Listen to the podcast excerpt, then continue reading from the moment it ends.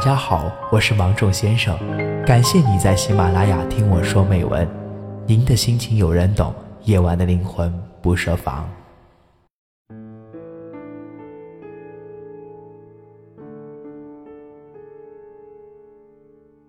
分手后的联系，就像凉了的饭菜，即便再加热一遍，也没有了当初的营养和味道。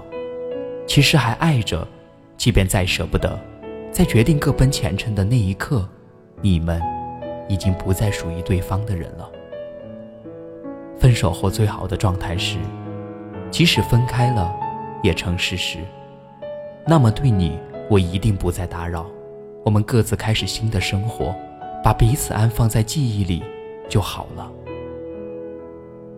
凌晨，我在快睡了的时候，朋友忽然发来了一张微信截图。我放不下你，我们还可以做朋友吗？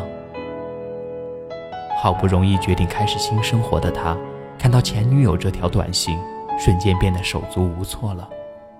他来问我，到底答不答应？我反问他，你还能心平气和的？跟他做朋友吗？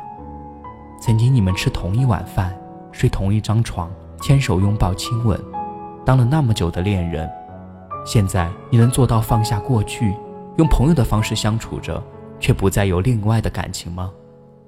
两个人之间，如果还有任何一个人余情未了，那继续做朋友就只会带来折磨。如果不能控制好自己的情绪，理智的认清自己的位置，就不要说。即使不能做恋人，还可以做朋友的话，不要再企图以朋友的名义行使爱人才拥有的权利。后来，朋友跟女友说：“还是当陌生人吧。”在这之后，他还是会经常收到前女友的微信：“你要照顾好自己，天冷了，你别再穿那么少，胃不好就少吃太辣太冷的食物，过马路别玩手机。”不要再每天等到凌晨才睡觉。分开这么久，我发现我还是忘不了你。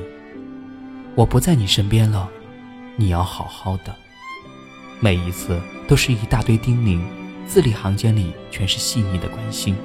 这种关心对于另一个想开始新生活的人来说，分明就是没有意义的打扰。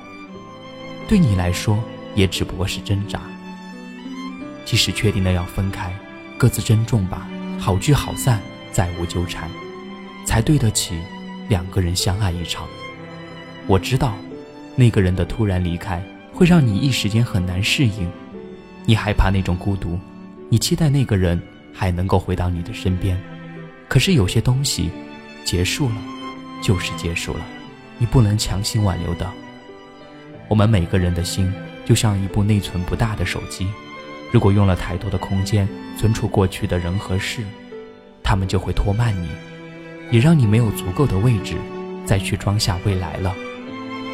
所以，狠心的做一次清理吧，杀掉那些回忆里的毒，过滤掉不愉快的往事，试着从大脑里删除过去的那个人，给自己一个重新开始的机会。记得，分手后别纠缠，别打扰。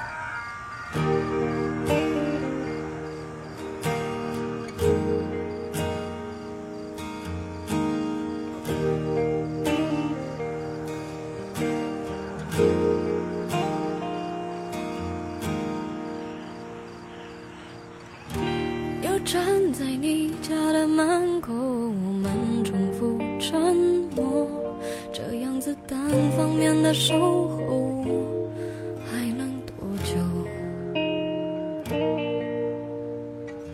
终于你开口向我诉说他有多温柔，虽然你还握着我的手，但我已不在。